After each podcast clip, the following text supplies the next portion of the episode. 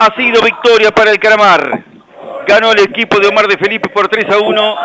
Una diferencia que marca un abismo entre lo que fue el partido en el primer tiempo y el segundo. A partir del empate de penal de Mauro Sarte, insisto que la sanción de Germán Delfino me parece por demás discutible, pero a partir de ese momento Platense tomó otro envión con un ánimo muy distinto, empezó a tener claridad en el juego, lo complicó Banfield desde los costados, desde la derecha, desde la izquierda y tuvo un dominio absoluto en el segundo tiempo en el juego. Más allá de ese último arresto, de ese último intento de Banfield, el juego fue por demás opaco del equipo de Claudio Vivas después del empate de Platense. Nunca pudo reconstruirse, nunca pudo revitalizarse, jamás encontró los caminos.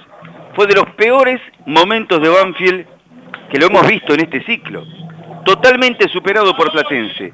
Un derrumbe futbolístico muy grande entre un momento y otro del partido. Y Banfield hoy se lleva un golpe muy doloroso. Un golpe que más allá de lo que es el resultado en sí mismo, genera preocupación.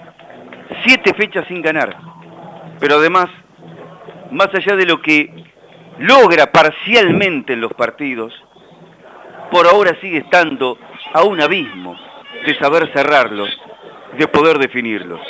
Ahí donde está uno de los problemas más grandes, cómo construye y cómo resuelve.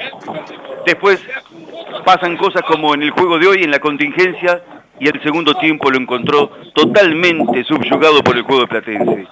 Una derrota dolorosa que a Banfield le cuesta bastante.